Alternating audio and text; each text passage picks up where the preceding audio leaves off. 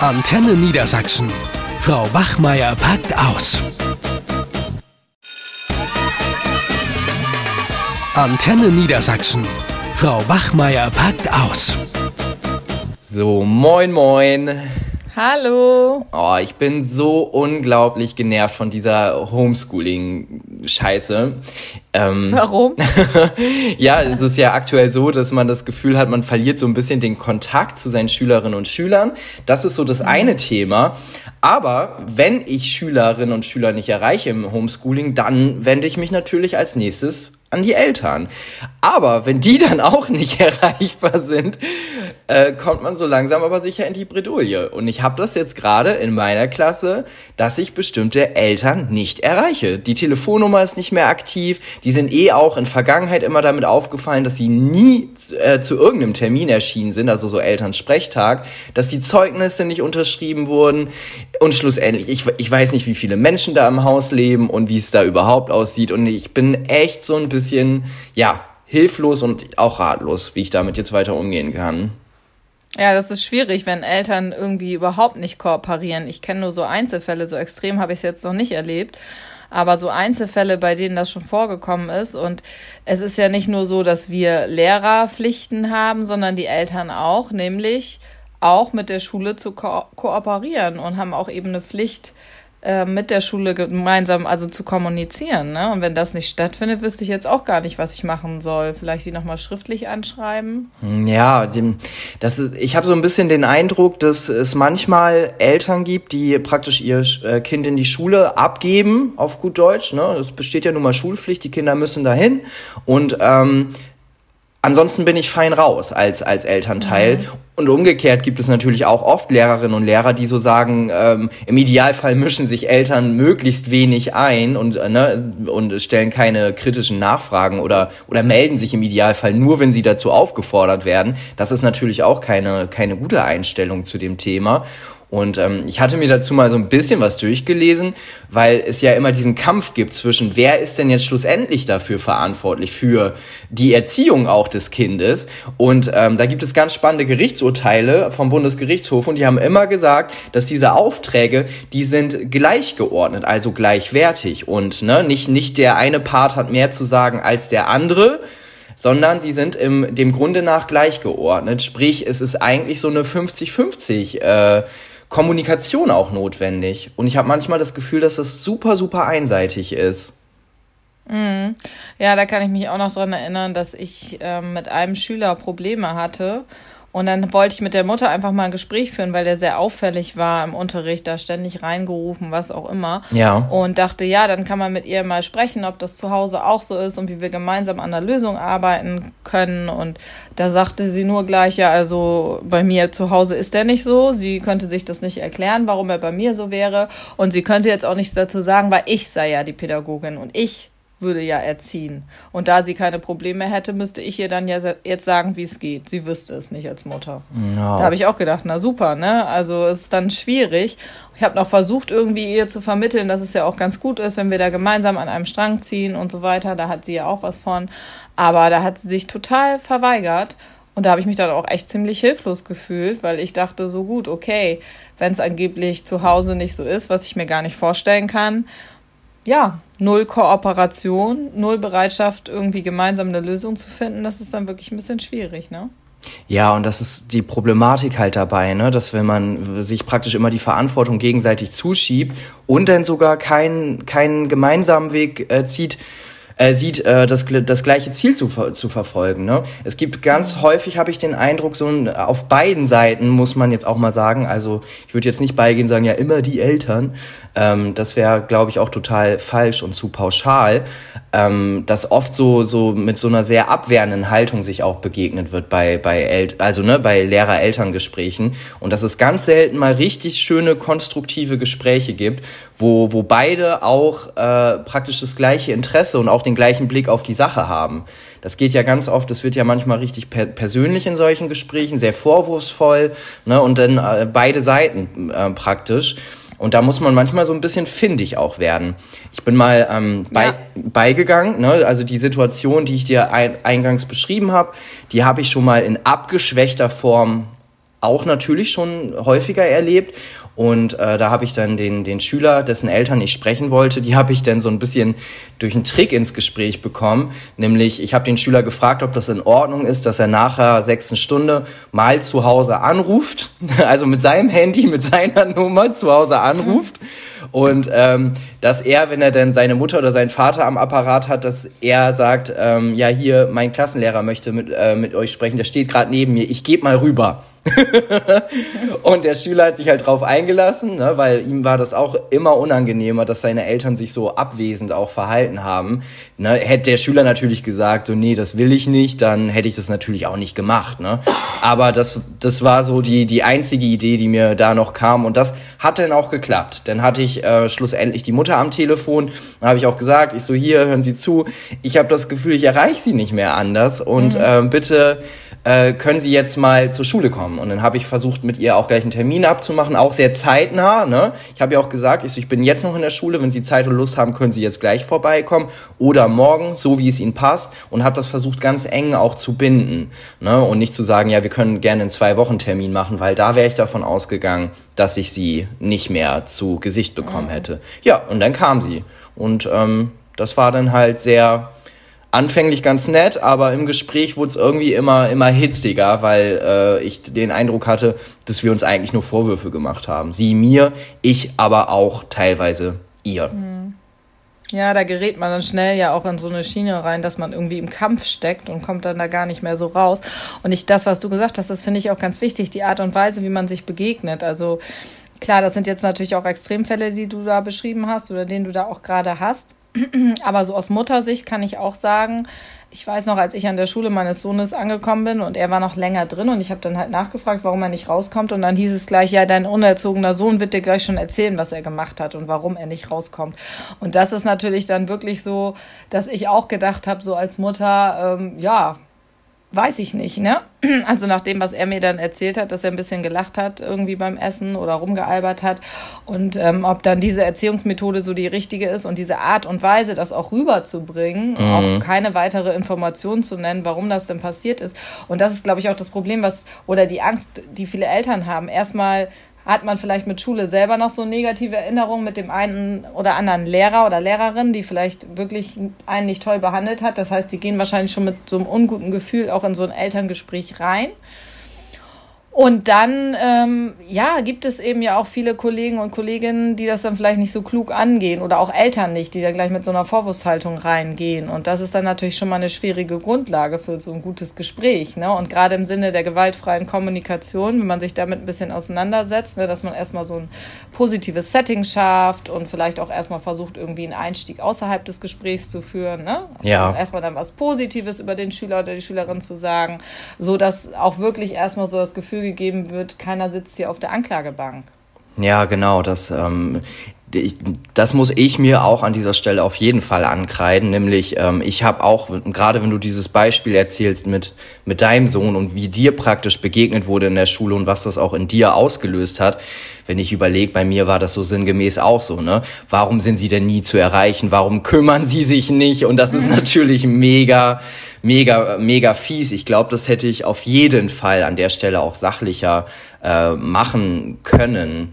Aber du hast mhm. gerade schon das Thema angesprochen, gewaltfreie Kommunikation. Gibt es da denn irgendwie eine, eine, Möglichkeit, wie ich so eine Situation für mich äh, ja ein bisschen besser ausklamüsern kann, ohne dass ich da mit einem Vorwurf irgendwie einsteige? Ja, was ich gerade schon gesagt habe, also genau, dass man vielleicht gar nicht mit dieser Situation erstmal einsteigt des Vorwurfs, sondern sich vorweg überlegt, dass man, oh, ich muss mal eben räuspern, so, Frosch im Hals, dass man ähm, also mit Ich-Botschaften und Wünschen auch ähm, an die Eltern herantritt. Und ich würde erstmal grundsätzlich äh, sagen, Mensch, schön, dass Sie jetzt erschienen sind.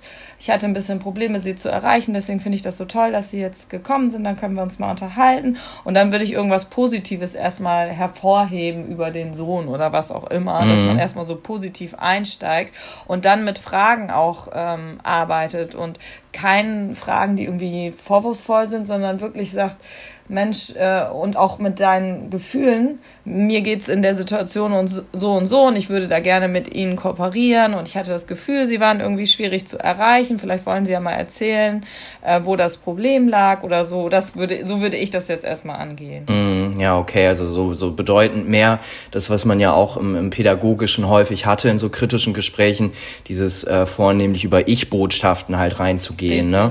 Dieses, ja. äh, was hat die Situation eigentlich mit mir persönlich zu tun und äh, nicht so unglaublich wertend unterwegs zu sein, ist, ist halt manchmal schwierig, ne? Also gerade in so, so, sagen wir mal, sehr angeheizten, emotional aufgeladenen Situationen. Du weißt ja auch nicht immer, ähm, wenn du im Elterngespräch bist, vielleicht hatten die Eltern gerade wirklich einen richtig beschissenen Tag auf der Arbeit oder oder mhm. oder ne und wenn die mit so einem in so einem Modus schon ins Gespräch kommen, dann kann ich mir auch durchaus vorstellen, dass bestimmte Dinge auch ganz schnell ähm, nicht mehr funktionieren. Also wir wir kennen das ja auch von von uns. Wir rational wissen wir immer, was richtig ist oder oft. Mhm.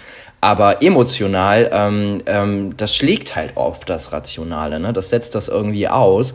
Und da muss man dann irgendwie zusehen, dass man das für sich klar kriegt und auch merkt so, ah, das triggert mich gerade irgendwie emotional und zu überlegen, wie schaffe ich es auch für mich, das nicht so äh, auf so eine emotionale Ebene die ganze Zeit ähm, ja verharren zu lassen, weil das ja super unbefriedigend ist.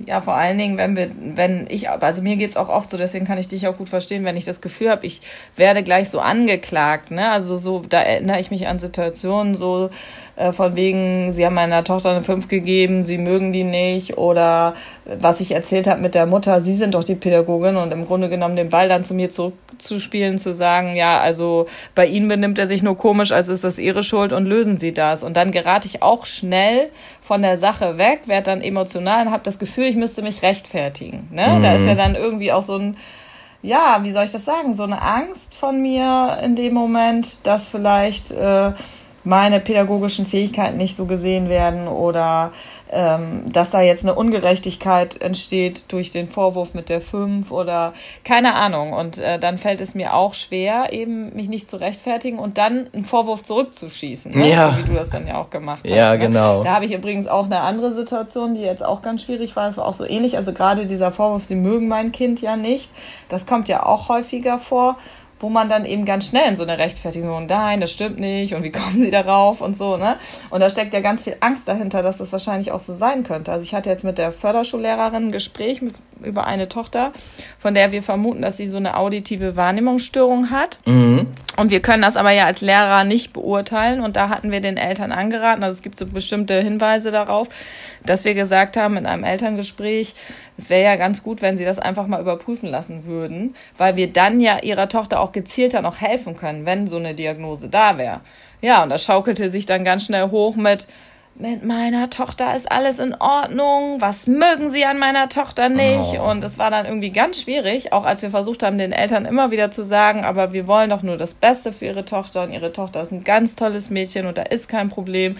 Bloß, ne, wir wollen sie noch mehr unterstützen und so. Und das war ganz schwierig, weil die Eltern sich so darauf eingeschossen hatten oder auch die Angst dahinter stand, dass ihre Tochter dann, wenn sie die, diese Diagnose bekäme, dass sie dann so einen Stempel aufgedrückt hätte. Ja. Und wir würden dann irgendwie ihr was Böses wollen, ne? Ja, genau. Das ist, glaube ich, die, die große Problematik dabei, ne? Und das erstmal hinzukriegen. Und da merkt man ja auch, dann kommen auch sowas wie Ich-Botschaften oder das, was du äh, schon als Tipp gegeben hast, dass man damit manchmal auch an Grenzen stößt, ne? Mhm. Wenn da jemand wirklich sich gar nicht drauf einlässt, dann fängt es halt an, schwierig zu werden. Und dann muss man schlimmstenfalls halt auch vielleicht äh, noch andere Wege dann gehen, ne?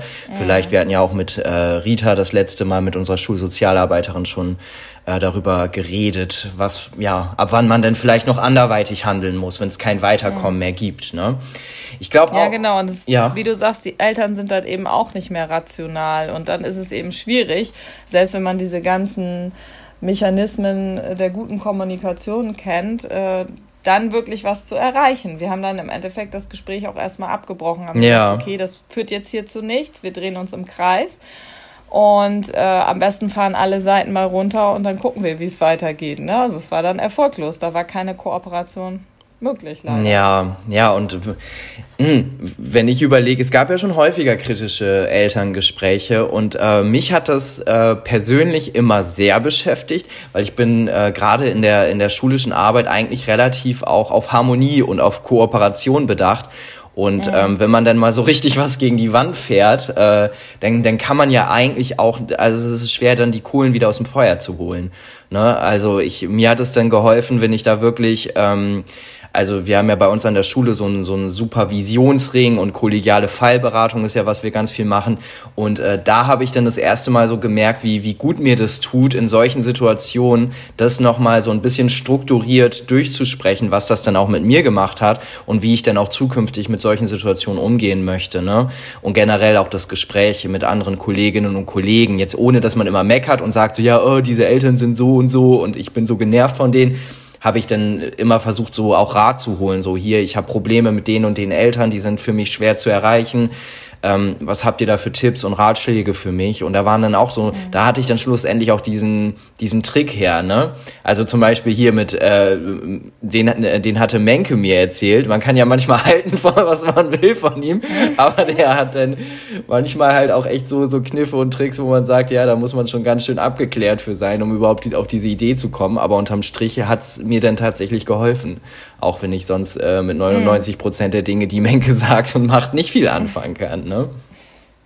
Ja, also ich habe sogar gerade ein Coaching ähm, absolviert zur Kommunikation und die hat mir auch nochmal gesagt, was so beim Verkaufen oft gemacht wird, ist immer einfach Rückfragen stellen. Gerade wenn so ein Vorwurf kommt, irgendwie, sie mögen mein Kind nicht mhm. oder sie geben eine schlechte Note oder was auch immer, dass man dann einfach nachfragt, okay, wenn Sie das Gefühl haben, so und so, wie sollte es denn sein, Ihrer Meinung nach? Oder was können wir denn tun, dass Ihr Kind das Gefühl hat, dass ich es mag? Also, dass man so den Ball immer wieder zurückwirft ja. ne, und dann eben versucht, lösungsorientiert durch diese Rückfragen und nicht sagen, nein, das ist ja gar nicht so, sondern okay, wenn Sie jetzt das Gefühl haben, wie hätten Sie es denn gerne oder wie kann ich es denn machen oder was kann ich denn tun oder so, dass man dann wirklich immer wieder und dadurch kann man natürlich dann auch viel rausnehmen an dieser negativen Energie. Und wer fragt, der führt. Das hat sie mir auch gesagt. Mhm, also das ja, war mir auch noch nicht so klar. Das war für mich so eine neue Erkenntnis ähm, dass umso mehr man sich rechtfertigt oder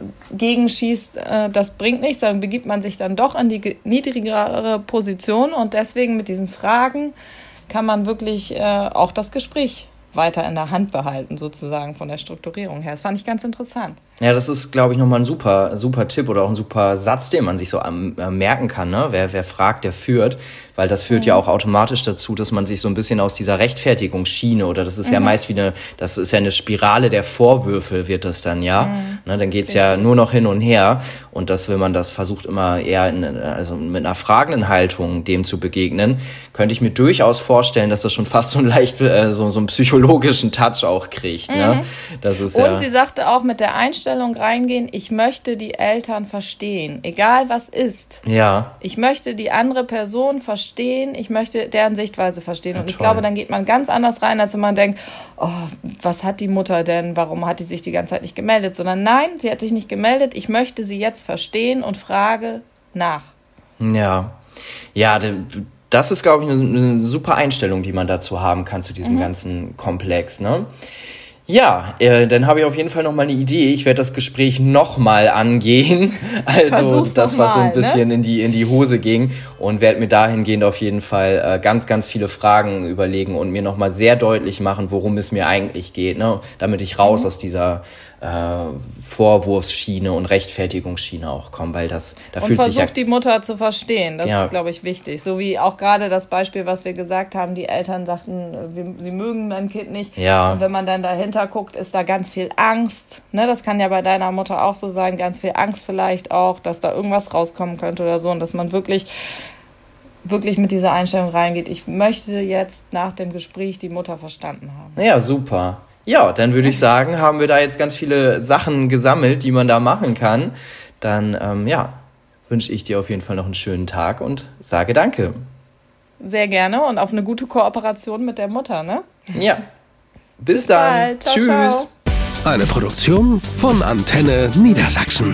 Euch hat dieser Podcast gefallen? Dann hört doch auch den Mama Talk, ebenfalls eine Produktion von Antenne Niedersachsen.